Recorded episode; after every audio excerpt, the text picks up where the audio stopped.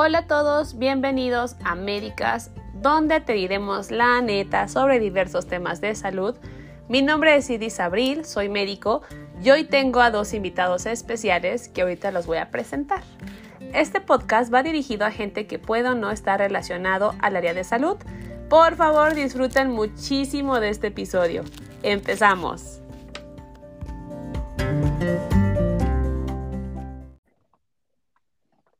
Hola Enrique, ¿cómo estás? Hola, hola. Bienvenido. Gracias. El siempre, el siempre puntual doctor Enrique Ocampo. Muchas, muchas gracias. ¿Cómo estás? ¿Cómo te sientes? Bien, muy bien, todo muy bien, todo en orden.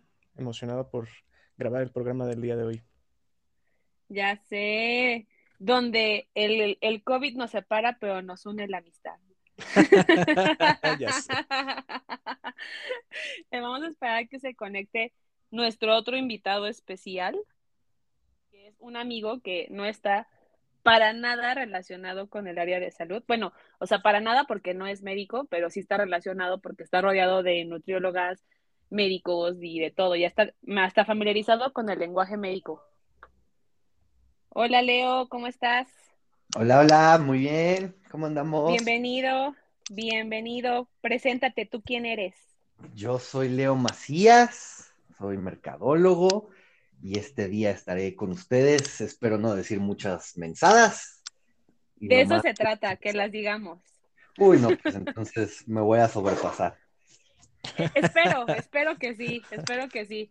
Falta que nos quedemos así todos callados sin decir nada, así de, ah. Chido Sí, va. foto. Oye, Leo, yo siempre he tenido una duda. ¿Qué exactamente hace un mercadólogo? Un mercadólogo hace un que las mercado. Sí, venden un mercado y hace que las personas que sean dependientes al consumo, o sea, así en palabras mortales, Ok. te vuelvas adicto a las compras.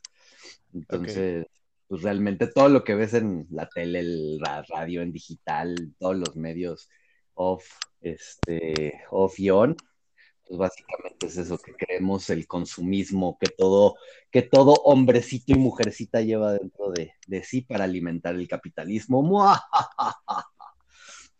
Oye, entonces los cubanos no tienen mercadólogos, ¿verdad? Ay, no, pobrecitos.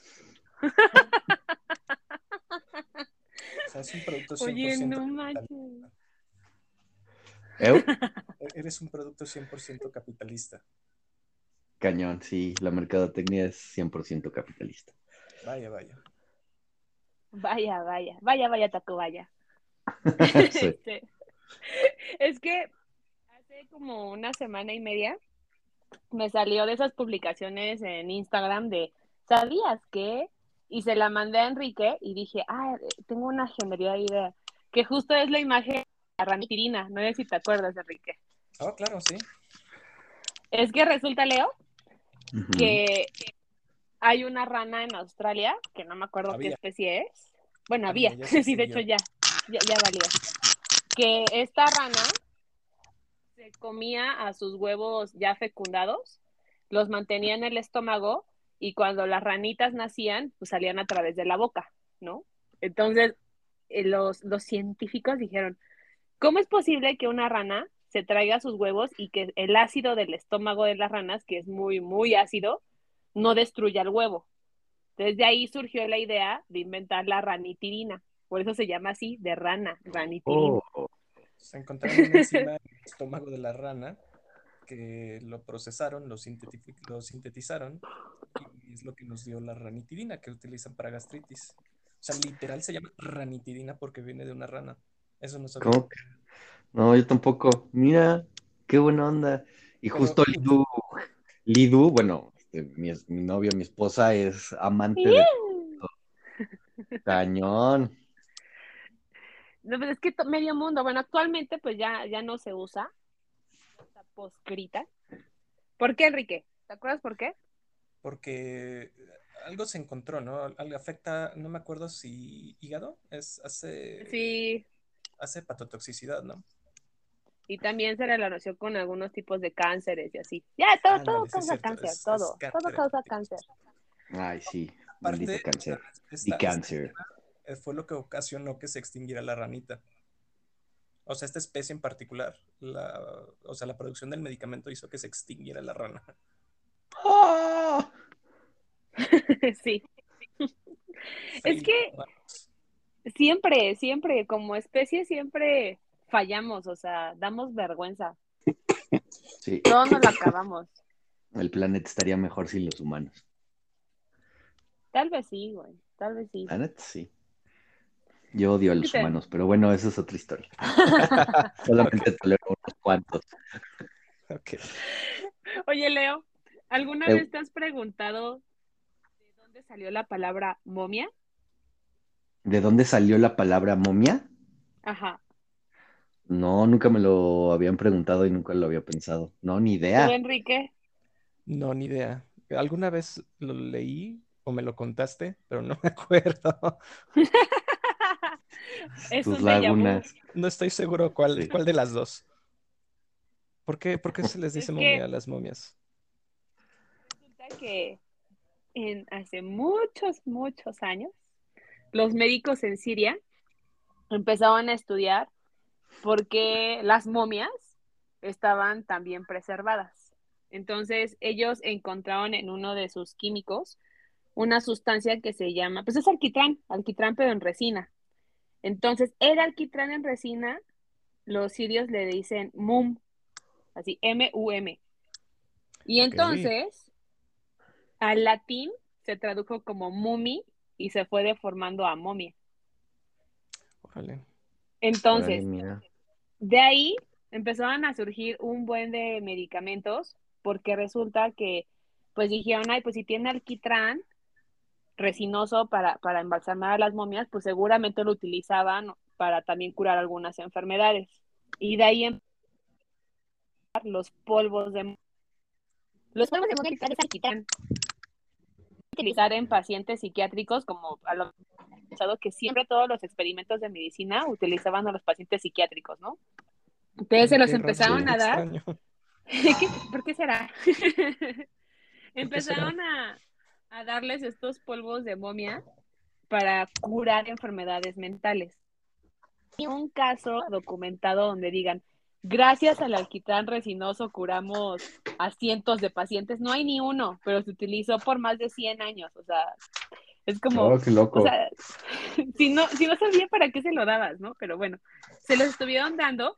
Y lo que sí está documentado es que los pacientes que tenían esquizofrenia aumentaron todavía más sus alucinaciones con, con fe pasional. O sea, por ejemplo, si ¿Con, era con el alquitrán? con el alquitrán. ¿Darle alquitrán a alguien aumentó las alucinaciones de una persona ¿Por que qué ya será? alucinaciones?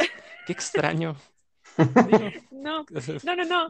Lo, lo extraño es esto, de que, por ejemplo, si tenía una persona que se sentía Jesús, que decía, yo soy Jesús y Jesús me mandó a la tierra para salvarlos, que no sé qué", en vez de decir, ay, está pues poniéndose más loquito, lo mandaban a los templos cristianos, así de para que fueran a predicar.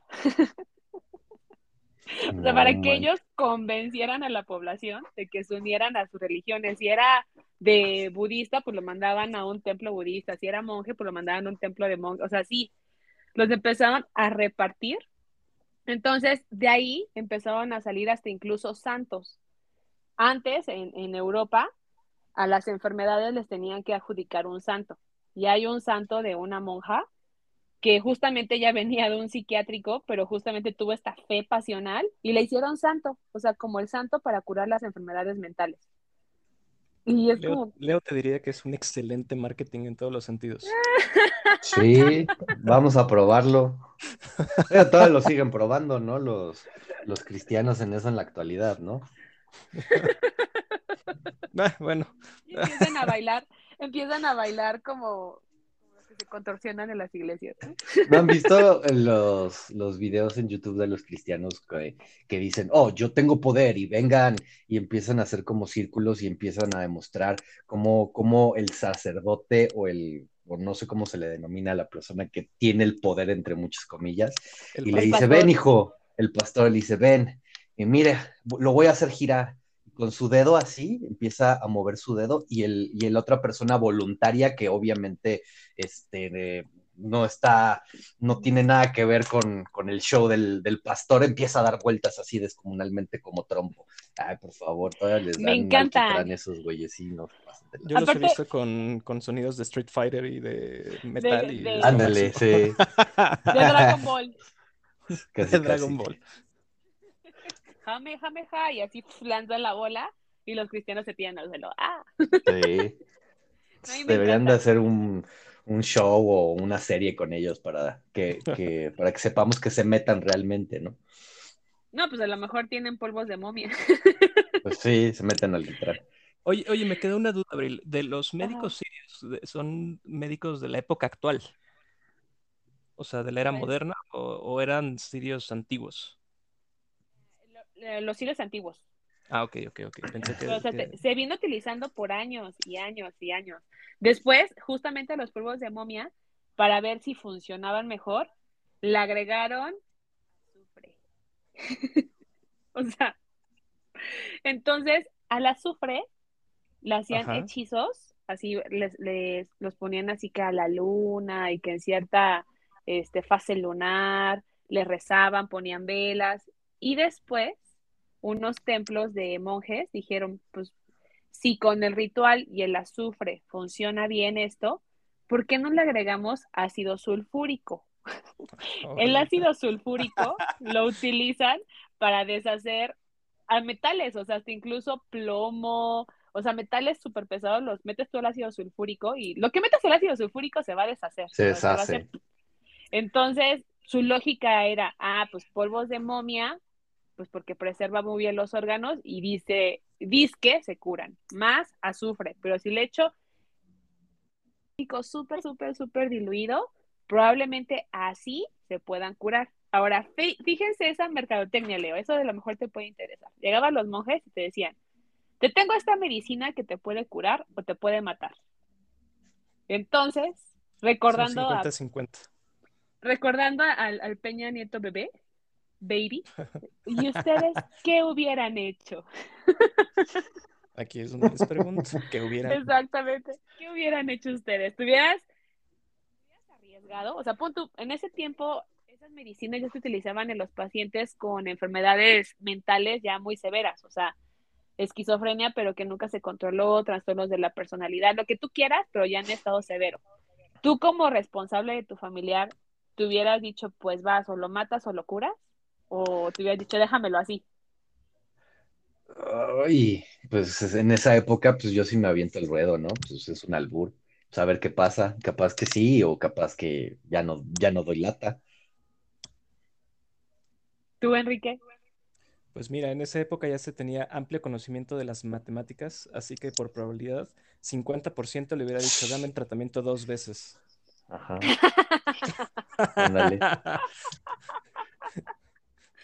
Pues yo no sé, justamente en este punto me puse a pensar lo que estamos viviendo ahorita de la pandemia con las vacunas, ¿no? Cuando empezaron a salir las vacunas, que la gente decía, es que son experimentales y lo que me están dando, quién sabe si funcione, ¿no?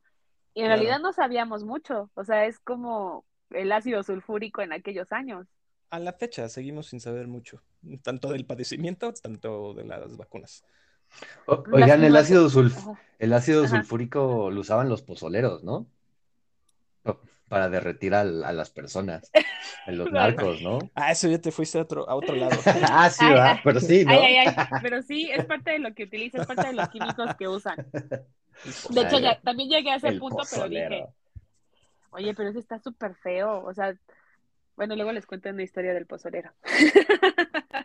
ya voy a empezar con mis historias de de asesinos seriales y de muertos. Ay, qué bonito. Se puso Ay, qué bonito. Ya sé. La verdad es que yo, yo estaba, porque busqué un montón así de historias como esta y dije, ay, no puedo creer que soy parte de este gremio que experimentó con tantas cosas sin razón de ser. O sea. ¿Sabes qué creo? Creo que eh, esto, esto es consecuencia de haber quemado la librería de Alejandría. Estoy seguro que algún egipcio tenía plenamente identificado que sí y que no. O sea, como polvos de azufre, polvos de alquitrán para las momias. Para los enfermos psiquiátricos, no. pero a alguien se le ocurrió quemar esa biblioteca con el 90% del acervo cultural de la época y, ya nunca lo sabemos. ¿Qué pasó? De hecho, experimentar. En, ya en la época moderna, o trayéndolo como a nuestro, a lo que ya nos ha tocado vivir, bueno, más o menos, porque fue como de los años 60, 70, empezaron a robar, a exhumar momias para hacer polvo de momia, entonces lo estaban vendiendo en el mercado negro, o sea, literal a las momias les raspaban la piel y lo vendían en frascos para curar enfermedades como, como medicina mágica. Y dices, no manches, no es posible, no es posible que hay tanta evidencia que nunca hizo nada. Al contrario, todas las enfermedades que seguramente causaron por vender sus, sus polvos de momia, de momia, con alquitrán. o sea, ajá, con alquitrán. ¿Y, y qué? O sea, cuando raspaban eso, les quedaba como queso parmesano así para usar inmediatamente. Sí, literal, como queso parmesano rayaba la piel de, lo, de las momias y lo vendían en el mercado negro. Lo que quedaba de piel. Lo que quedaba de piel. O sea, lo que queda de momia. O sea, realmente nada más era que hueso y tejido orgánico con vendas. Literal. Y, honguitos. Y honguitos. ¿Cómo se llaman la, las, la, la, tela con la que usaban las, las vendas? Es con lino, lino. Lino. Es que es increíble, pero a la vez no, porque me pongo a pensar que afuera del Hospital General de México venden eh, veneno de alacrán para el cáncer, eh, cascabel de serpiente para la, para la artritis, para las reumas. Y digo, pues es que sí, o sea, al final de cuentas, aunque pasen años y años, seguimos creyendo en cosas que no se ha comprobado si funcionan o no, y a las que sí funcionan, a veces ni siquiera les dan la importancia que deberían. Ah, y pues la gente, la gente ante su desesperación de curarse, de sentirse mejor, pues dice, ¿por qué no? Justo te iba a decir, yo creo que hay muchos remedios allá afuera que sí sirven, que a lo mejor no tienen un este a lo mejor no pasaron por un debido método científico como para poderlos este, aprobar o para poderlos garantizar, pero funcionan. Y que valdría mucho la pena que se invirtiera en hacerse esos estudios porque son remedios seguros, remedios muchas veces naturistas que pues, podrían aliviar o podrían darle mejor calidad de vida a, los pacientes. Desgraciadamente hay también mucho charlatán que te vende cualquier mugre con falsas esperanzas y pues yo siempre he sido de la idea de, mientras no afecte tu tratamiento médico principal, tómate lo que quieras, ¿no? Y eh, si algo, algo te ayuda, que bueno. Mientras no te afecte, pues a lo mejor hasta te hace sentir mejor, ¿no? Contigo mismo. Hace que te la creas, eso te fortalece espiritualmente. Eso pues sí, claro. El, el poder de la mente también está cañón. Sí, claro, sí, sí, sí. Pero, o sea, los remedios caseros, yo digo que son como dos vertientes. Una que te lo recomienda la bisabuela, ¿no? Que va pasando de generación de, ay, hijito, tómate el, ajo con, este, hiérvelo, ponle tres cucharadas de limón cuando te sientas griposo y así, ¿no? Y ya, pues ya tomas el remedio casero de la abuela. Y el otro, pues es para, yo creo, bueno, no sé, tendría que ponerme a investigar, pero podría ser a las personas de, pues que tienen no tienen una educación, pues, más allá de la primaria. Y entonces todo lo que le dicen, pues, se lo pueden llegar a creer, ¿no?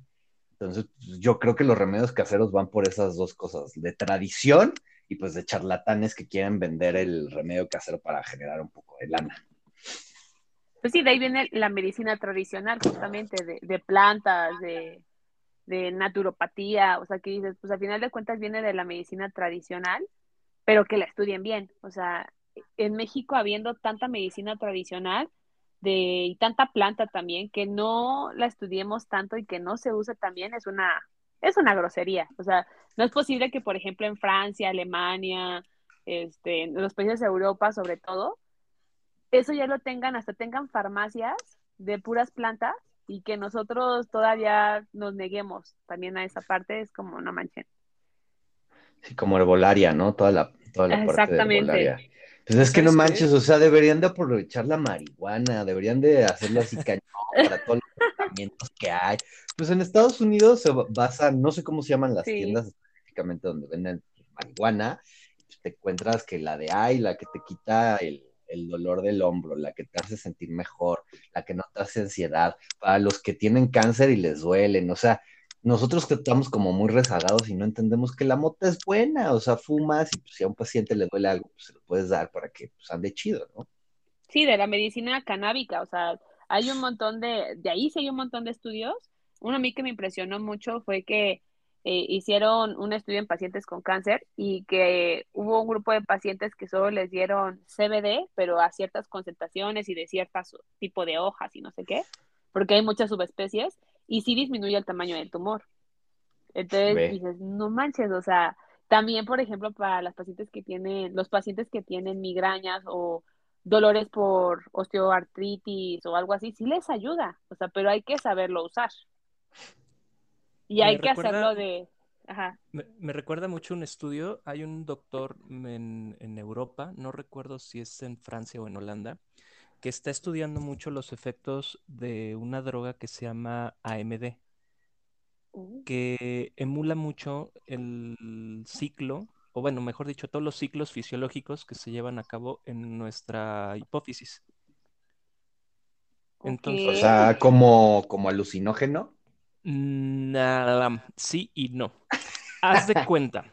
Eh, en la, hipófisis es una glándula que tenemos eh, abajo de nuestro cerebro que se encarga de regular muchísimas cosas, muchísimas este, otras glándulas de nuestro cuerpo que se encargan del metabolismo. Se encarga de regular la tiroides, se encarga de regular este, las supradenales, se encarga de regular el páncreas, se encarga de regular los ovarios en el caso de las mujeres, en los testículos en el caso de los varones. O sea, es una, es una glándula que tiene el control de muchas otras glándulas. Entonces, un fallo en esta hipófisis. Como la glándula eh, mayor. Mm, por así decirlo, sí, sí, sí, sí, podrías ponerlo así.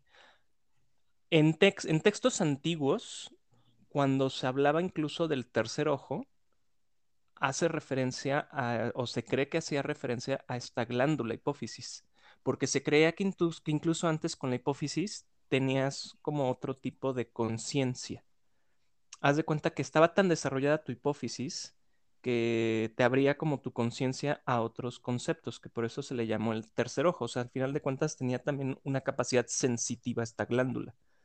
Lo que está haciendo este, este individuo con estas drogas es estimular esta hipófisis y se está dando cuenta que está encontrando como una actividad, mm, o sea, no alucinógena, pero sí como que está despertando como talamos esa sensibilidad de esa glándula, o sea, como que él, él, refiere que esto está ya, ya entra como que ya en el New Age, no, o sea, ya entra como, no quiero sonar muy New Age, porque sí está muy interesante el, el, este, el estudio, o sea, de hecho sí te lo cuenta científicamente, pero ok, a expensas de sonar hipioso y New Age, ahí les va, o sea, lo que este, es lo que este tipo dice que es de, que durante muchos años, durante muchos años, nuestra, o sea, nuestro entorno nos ha como apagado nuestros sentidos.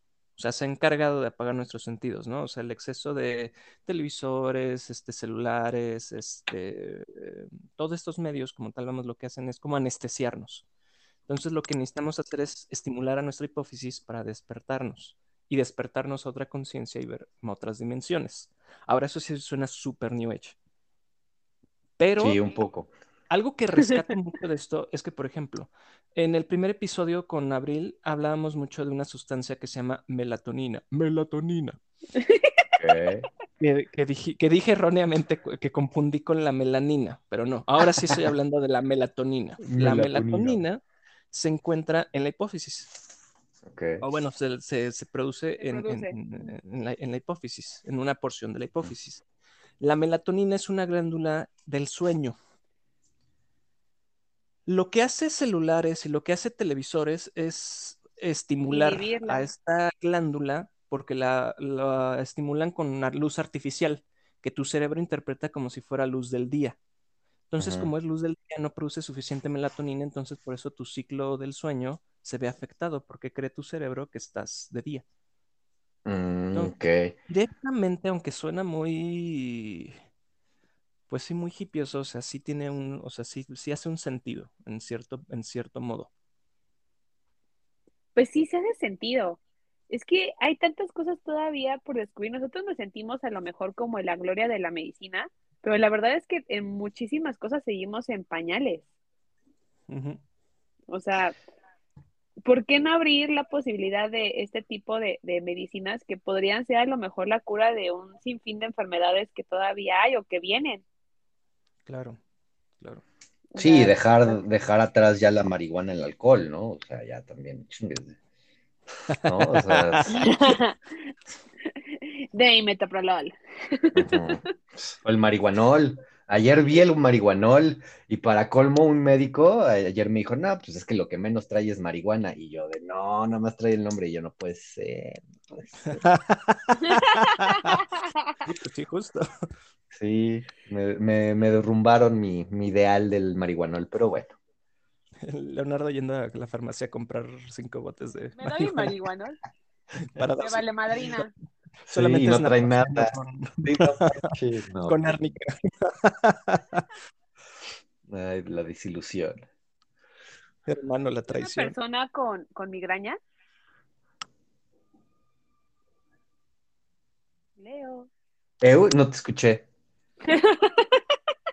¿Has visto una persona con migraña? Sí, mi mamá sufría de migrañas eh, y, es horrible porque yo cuando era un niño, en mi infancia, literal, yo nombraba a mi mamá como Hitler. Porque cada vez que le daba una migraña era correr, o sea, correr en el asunto de que no puedes hacer, jabón. Ajá, me van a hacer jabón, o no, muy mal, se ponía muy mal y cualquier cosa, pues, la luz, el ruido, todo le irritaba y eran jaquecas migraña impresionante, sí, se ve que se, la pasan muy mal, o sea, cañón, y pues se volvió como media adicta mi mamá al, paracetamol, creo que se, se, tomaba y algo más fuerte, no sé qué le dan para las migrañas, pero sí, este, sí, mi mamá es una máquina de, de la migraña y del paracetamol.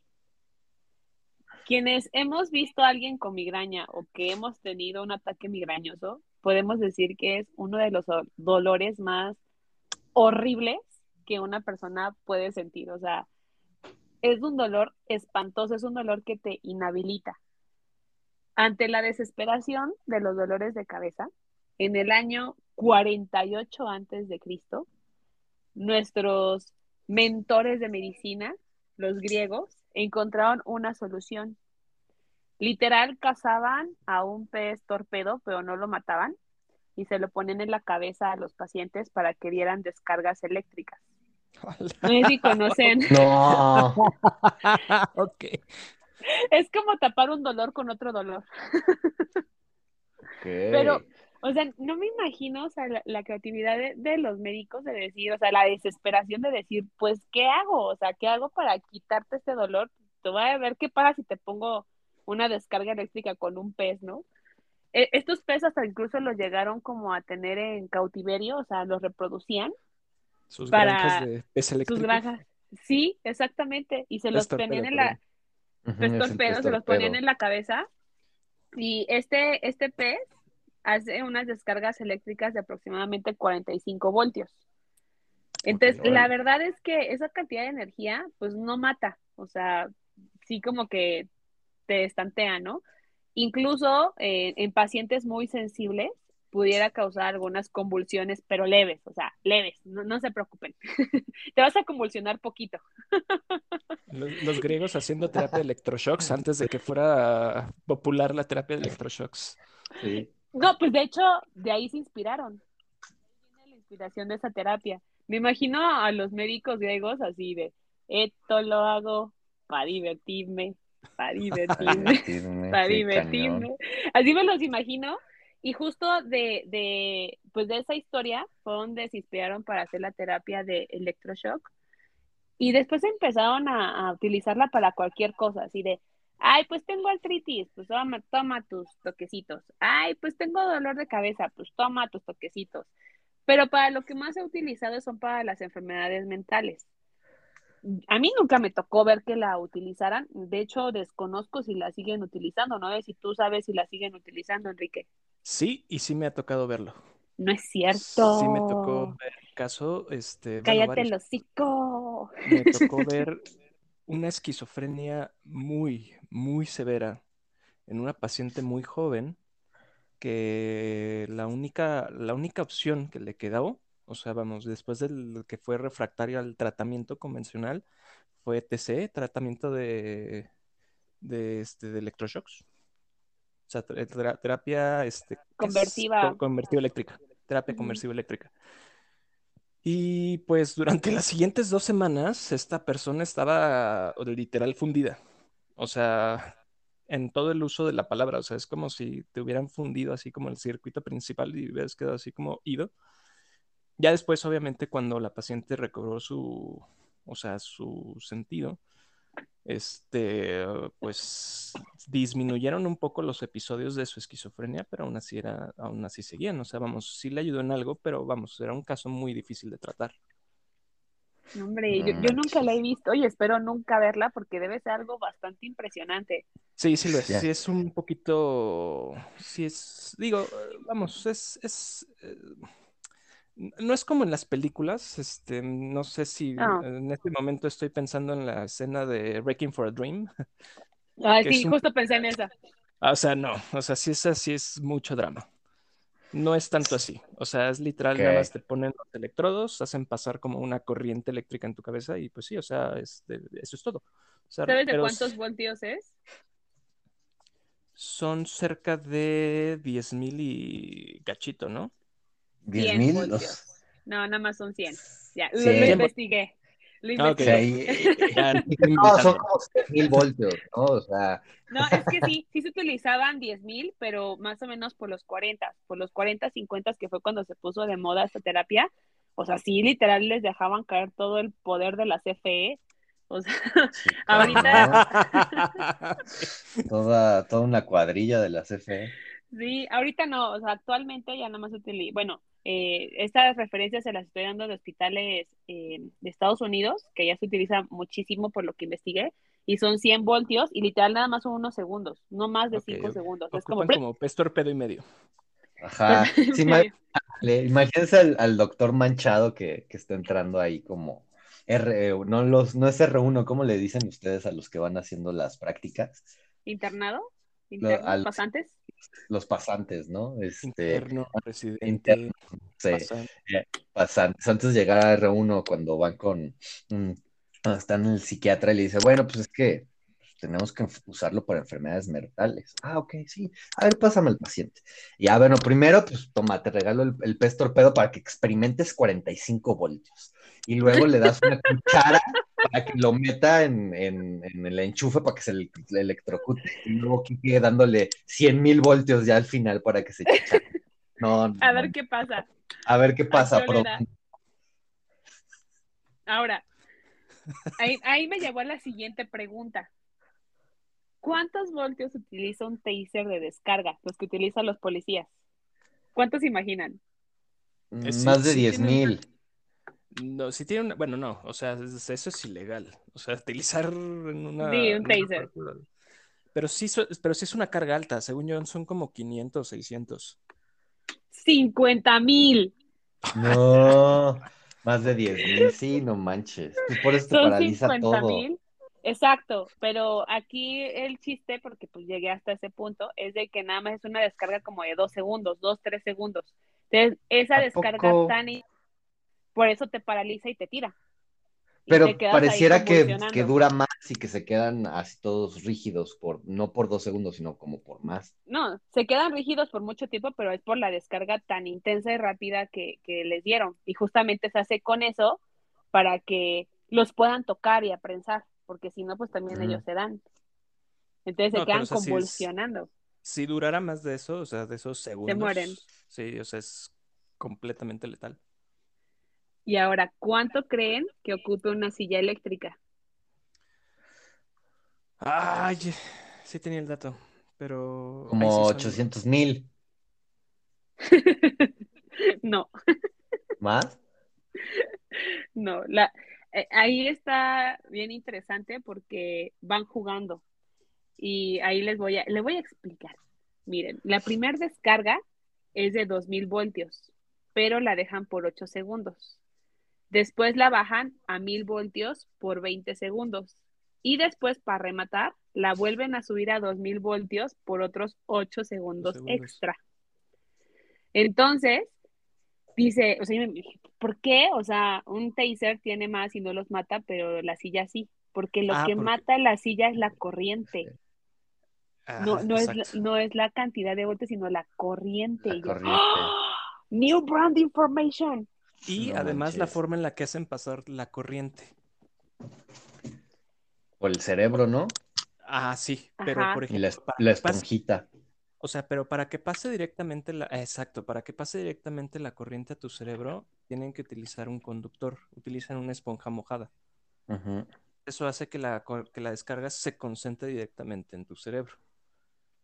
Entonces, o sea, el paciente no siente absolutamente nada. De hecho, es una de las muertes como más, este, Como mi ex. Ajá.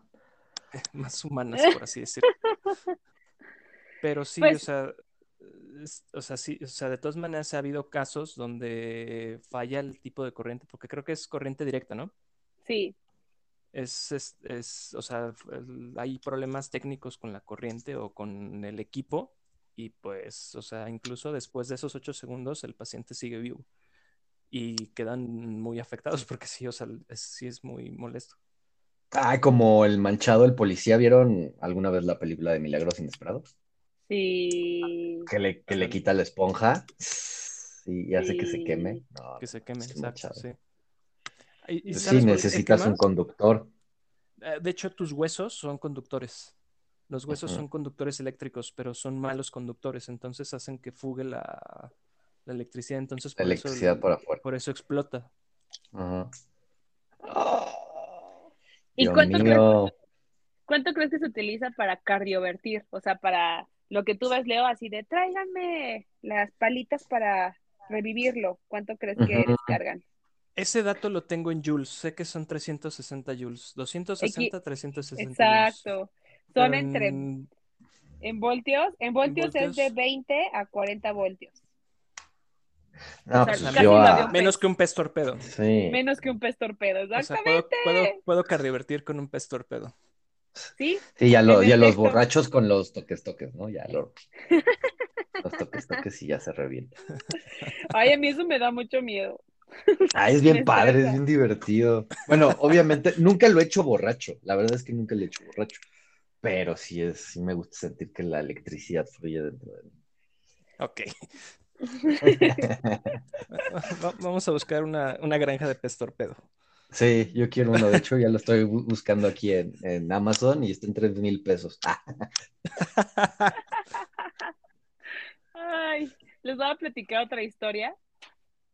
Un señor que se llama Adolf Kuzmaul. Este señor. creo que, creo que ya sé por dónde va esta, No, esta historia. no tienes idea. No, no, yo también pensé eso y no. Ah, y no.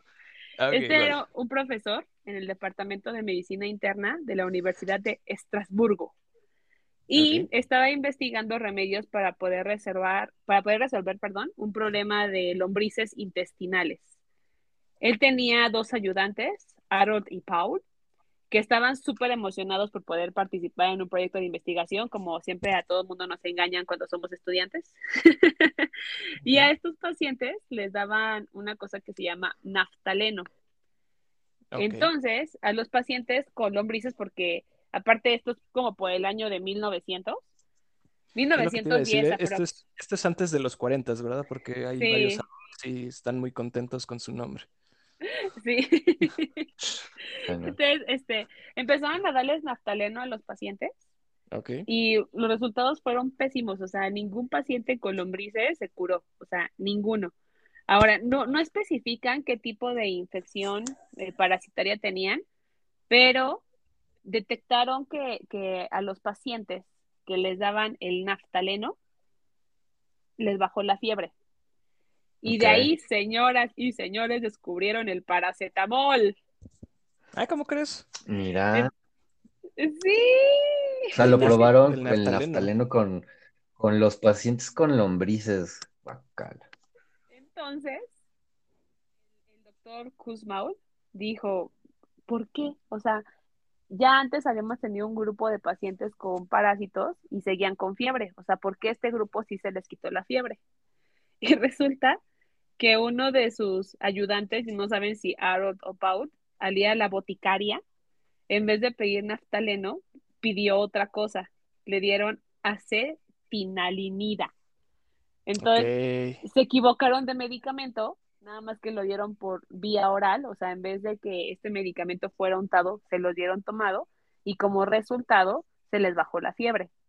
Y ya al paso de los años tomaron este medicamento y lo fueron mezclando con otras cosas hasta que pudieron desarrollar la fórmula del paracetamol. Pero en realidad fue un error inesperado que dio gusto, porque pues todo el mundo conoce el paracetamol. yo, pues yo esa historia dije, no manches, la medicina está basada de errores. Sí. Y, y como que todos los Adolf les gusta probar con seres humanos cosas raras, ¿no? y está cañón en los Adolf. Les gusta hacer pruebas con los humanos. Sí, ya sé.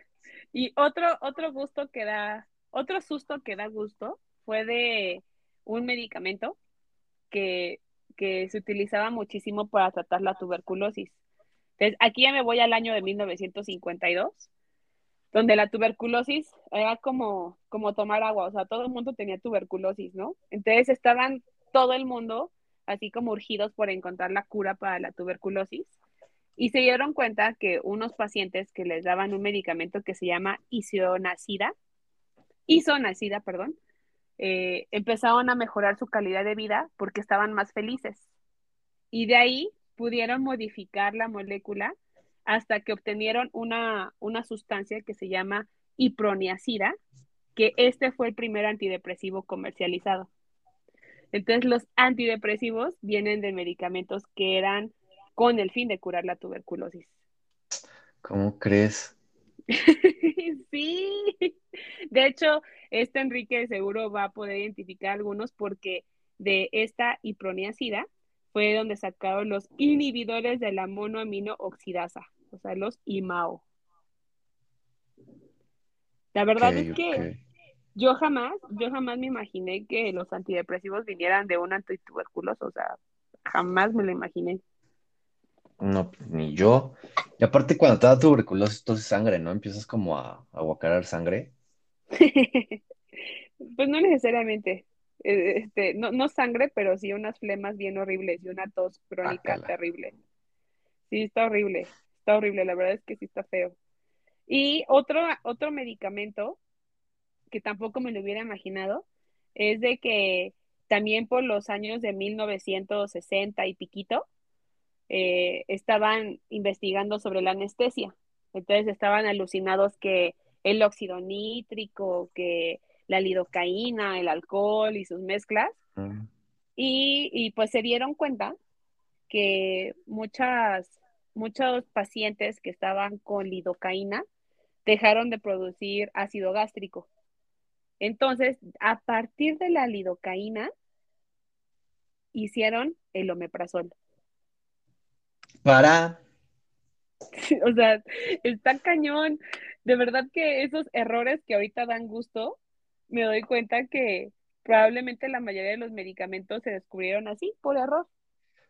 pues por error y también no tanto error, o sea, siempre eran como pues, los humanos conejillos de Indias, ¿no? O sea, al final de cuentas, pues, no, no es que no fueran inteligentes, pero como no conocían todos los, los compuestos químicos en ese entonces, pues de una u otra forma decía, pues sí, pues este, error, pues ya le eché algo, y como no tenían como ese control de calidad, que ahora se tiene, pues era de, ay, sí, este, pásame eso blanco, es lo que te estoy pidiendo, es hidrocalina, sí, sí es hidrocalina, órale, tómatelo, ¿no? Como Adolf. a ver qué pasa. Pues Ajá, a ver qué pasa, pues sí. Sí, a ver qué pasa.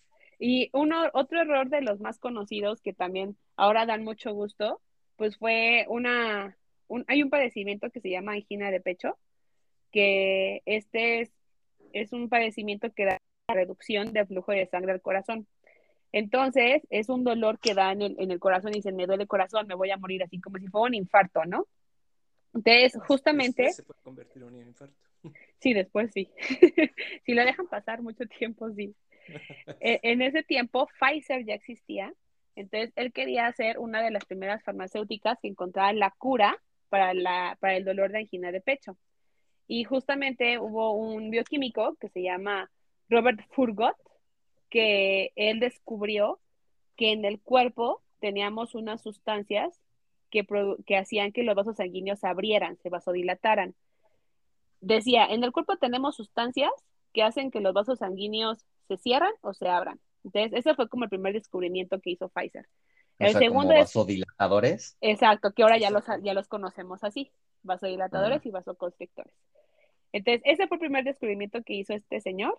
Y después, otro investigador, otro bioquímico, pudo identificar la sustancia que hacía que los vasos sanguíneos se abrieran, que es el óxido nítrico.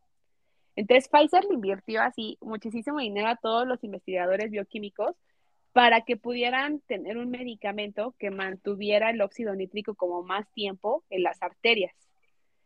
Y ya entonces buscaron a un montón de voluntarios y en 1991 eh, a todos los pacientes que estaban diagnosticados con angina de pecho les empezaron a dar este medicamento para ver si se les quitaba el dolor. Y resultó que la verdad para angina de pecho no les ayudaba mucho, o sea, realmente describen que esos estudios fueron desastrosos, porque incluso tuvieron pacientes que murieron. Pero todos los pacientes que tomaron este medicamento tenían erecciones prolongadas y de ahí viene el sildenafil, o sea, el Viagra. Ay, el Viagra. morían, morían, o sea, ya morían con una erección. Oh, sí. Sustos que dan gusto, por eso decía. Y pues actualmente pues ya todo el mundo conoce a la tabletita azul, ¿no? El sildenafil, que, o sea, se utiliza actualmente también para otro tipo de patologías, pero ya se le quedó la fama de que es para la disfunción eréctil. Uy, y ese ya es un medicamento. Yo no sé de qué están hablando.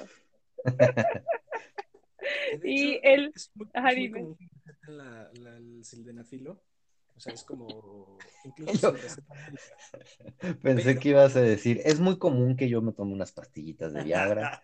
y dije, ¡ay! Esas declaraciones, ok. No, es, un medicamento, es de los medicamentos, yo creo que de los más populares, que incluso de, o sea, de los que son de venta libre, que sin ir con el médico, tan sencillo, puedes ir a la farmacia así como me da Viagra y te lo venden pero sí es importante el contexto de que las personas que tienen enfermedades cardíacas, como angina, no deberían de tomar el sildenafilo.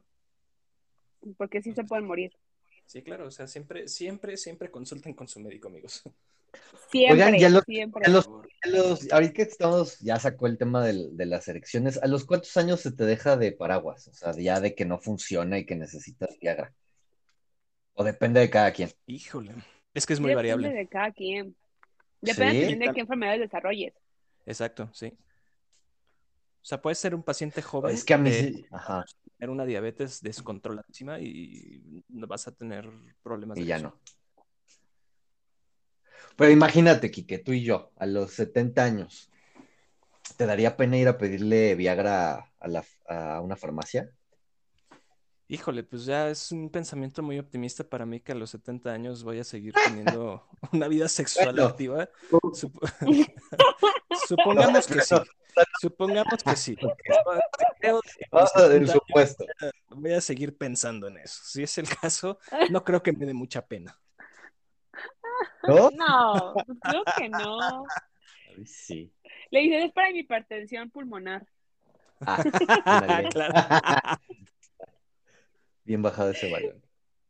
Ya sé. y el último dato que les voy a dar, que me dio también mucha risa, es de, o sea, ¿por qué la influenza se llama influenza? O sea, porque hasta incluso yo, yo me burlaba de la gente que decía influencia, pero resulta que sí viene de ahí. O sea, la palabra influenza sí viene de influencia, porque resulta que en el siglo XVII, o sea, la Edad Media, empezaban a hablar de las enfermedades respiratorias que se relacionaban a los astros. Entonces, cada que decían, cada que la luna pase por el medio de este edificio, nos vamos a enfermar de, las vías respiratorias, ¿no? Y entonces empezaron a llamarle las enfermedades que se influenciaban. Entonces, de ahí se fue reduciendo a influenza. La influenza, la Edad Media, se podía ser difteria, podían ser tumores invisibles, podían ser enfermedades respiratorias, que en aquel entonces solamente le decían gripa, o sea, decían, ay, tengo gripa, ¿no? Eh, y entonces decían, es que este paciente le dio una enfermedad por la influenza, pero se referían a la influenza de, de los astros, la influencia del ambiente. Ah, del ambiente. Y de ahí viene la palabra influenza. Entonces, cuando les digan, ay, tengo influencia, pues no están tan mal, o sea, no están tan, tan mal. Tan mal, pero sí están ¿Quién está mal. lavando? ¿Quién está Ay. lavando ropa? Pues es que si Yo no, no. le pegan aquí, que Yo no, yo no soy. Yo no soy. Y, o sea, es que a veces nosotros damos por hecho muchas cosas, o sea, como que así fueron llamadas y nunca nos cuestionamos de dónde vienen. Y ahora que esta semana me estuve cuestionando de dónde viene todo esto que les platiqué, pues tiene razón de ser de llamarse así, de Sar y de Esther, o sea, no, no demos por hecho las cosas, o sea, también otra cosa que investigué fue de dónde vienen las batas blancas para el personal de salud. Y hay un buen de teorías de eso, pero la teoría más aceptada es de que los médicos de hace muchísimos años querían resaltar ante la demás gente y ser visibles y por eso se ponían ropa blanca, porque en los años ¿Cómo? igual ¿Los médicos son narcisistas? no. no, No. es historial, o sea, eso ya tiene, no, no es nuevo, o sea, siempre han sido así o hemos sido así. Desde justamente porque la gente, la gente no se bañaba, entonces la gente literal pues se veía sucia y ellos para poder resaltar de la muchedumbre, o sea, así literal bien escrito, decidieron vestirse, ajá, decidieron vestirse de blanco. Y ya después se le dio una connotación de que era por evitar la contaminación y que no sé qué, pero en realidad desde muchísimo se vestían de blanco y era por es- con ese fin de sobresalir. O sea, batas blancas doctores igual narcisismo. Ok, va, perfecto, me quedó claro. ya si ahorita le preguntas a alguien te va a decir, no, sí, y aparte porque si se te ensucia la bata, el cloro y es más fácil de lavar y que porque debes utilizarla porque así eh, es limpio y los gérmenes tuyos no se combinan con los gérmenes de los pacientes. Ya Oye, le encontraron un montón de explicaciones. ¿Estás de acuerdo que traer el mugrero de bata es lo más antihigiénico que puedes hacer en tu Por casa? supuesto. ¿Por qué los supuesto. doctores, por los doctores viajan con la bata puesta? No se la deberían de quitar. No, porque- es- ese es el problema. El médico anda en todos lados con su bata. O sea, sale a comer con la bata. Ajá, va, de, va de- va- incluso no nos vayamos tan lejos. Supongamos que la utiliza solamente en el hospital. Pero en el hospital va de paciente en paciente con la misma bata. con Y la bata, pues, gérmenes. es larga, es incómoda, estorba. Vas arrastrando toda la cantidad de gérmenes este, con tus pacientes. Yo no, yo no uso bata. A mí personalmente no me gusta usar bata. Sí, Y es por eso-. O sea, si vas a usar bata, deberías cambiártela de con cada paciente que ves. Sí, claro. Por eso existe, por eso, por ellos existe el doctor Simi, güey. Me cae de madre. Ese doctor me cae bien, baila bien chido. Huele bien chido. Vende sabe. pura mugre, pero baila bien chingón. Pues por eso. Es que en verdad la historia de la medicina está bien divertida, o sea, también me impresiona y me asusta bastante. Y digo, ¿cómo serán los libros de la historia de medicina en 100 años donde a lo mejor se rían de ja, ja, ja, y cuando les daban eh, gripas, la gente pedía antibióticos y que ahora los, los médicos de 100 años se rían, ¿no? O de, ay, se vacunaban, ja, ja, ja, ¿no? O no sé, o sea, no sé cómo vaya a ser, me, me, me puse así a alucinar un par de horas, dije, ¿cómo será de que ahorita lo que para nosotros es normal, en 100 años se burlen de lo que estamos haciendo, ¿no? Para, yo creo que en 100 años ya no van a haber doctores, van a existir las máquinas. O sea, las máquinas y te van a meter una, como una cápsula, te va a diagnosticar y ya con ese diagnóstico de la máquina te va a decir, ah, pues tienes esto, ah, ok, aquí está la cura contra, no sé, el cáncer de, de hígado y ¡prum! ya, te curaste, ¿no? Te voy a decir Pero algo. han, ha- ¿han visto el 3%? Es una serie eh, de. Netflix. Eh, Sí. El 3% de la población solamente tiene acceso a ese tipo de, de- de máquinas, ¿no? Y el resto de la población vive, pues, la pobreza extrema, ¿no? Y se tienen casi, casi son caníbales. Entonces, esas máquinas existen solamente para esa población. Entonces, yo como, como de ciencia ficción, de sci-fi, sí creo que en algún punto la humanidad va a llegar en- eh, a, a ese momento donde diga, pues, métete a la máquina si es que eres de las personas selectas. Por ejemplo, las personas que son AB positivo, esas van a llegar ahí, las que son no, pues no van a llegar ahí, ¿verdad? Mira, te, te voy a decir Y algo. sigues con eso, y sigues con eso.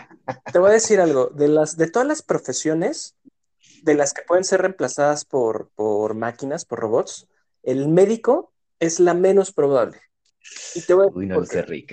Te voy a decir por qué.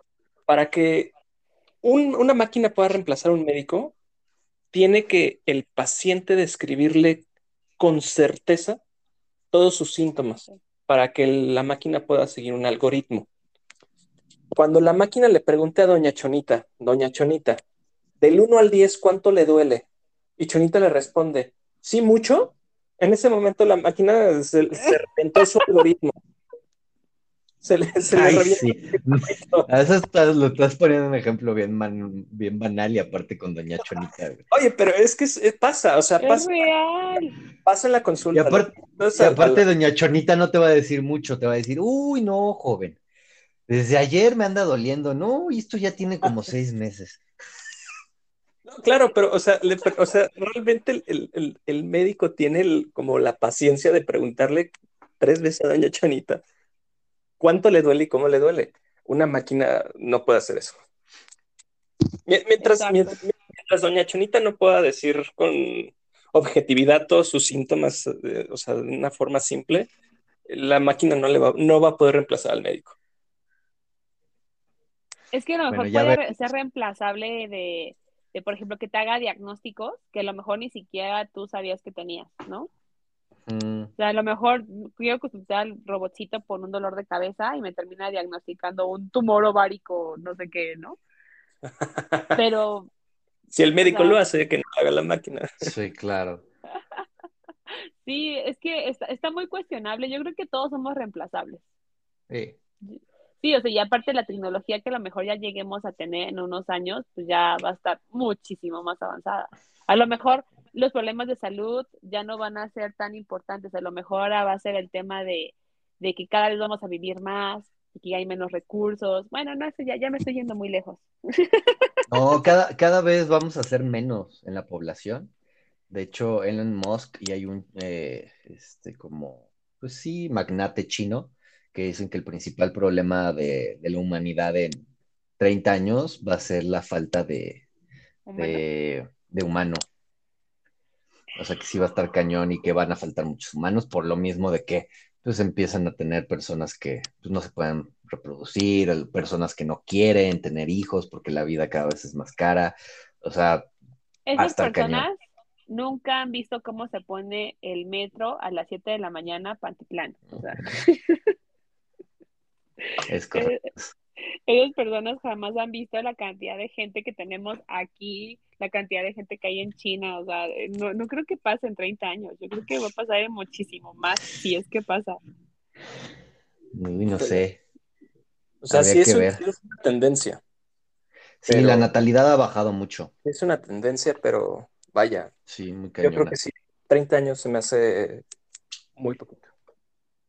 Muy poco tiempo, ya sé. Sí, no. Ay, pues qué padre, me la pasé muy bien con ustedes. La verdad me divertí mucho, de eso se trataba. Espero que se la hayan pasado muy bien. Gracias por aceptar participar en mis locuras, as always. No, eso es padrísimo ese capítulo Así de. Me encantó. Sí. Ya sé, qué bueno que les gustó. A ti, Leo, ¿te gustó? Nada más me estás dando el avión. Sí, muchas gracias. Me gustó, te estoy dando el avión como siempre. Eh, Gracias. muchas gracias por la invitación. Eh, la verdad me la pasé bien, fueron 57 minutos entretenidos. Voy a, a lucrar con los polvos de momia, claro. Siempre hay lucro en, en el aspecto de mercadotecnia y pues este, veamos qué puedo sacar de todas estas ideas que me dieron. Por favor, hazlo. Claro. Los quiero mucho, amigos. Nos vemos pronto. Yo a ustedes también. Cuídense Nos vemos. Bye. Bye. Bye.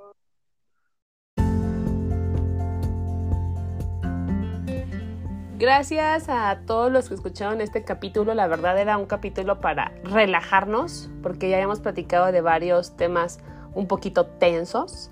Y dije, hoy voy a hacer algo diferente. No, no quiero pasar desapercibido que debo agradecer a mi, a mi patrocinador oficial, ABM, que ha creído en mis sueños, ha creído en este podcast. Si les gustó este capítulo, por favor, compartan, escúchenlo una y otra vez hasta que se enfaden Y no olviden seguirme en mis redes sociales, que estoy en Instagram como arroba médicas.drairis, o sea, dra de doctora. Y en Facebook también estoy como médicas por Iris Abril. Los quiero mucho, muchas gracias por escucharnos. Bye.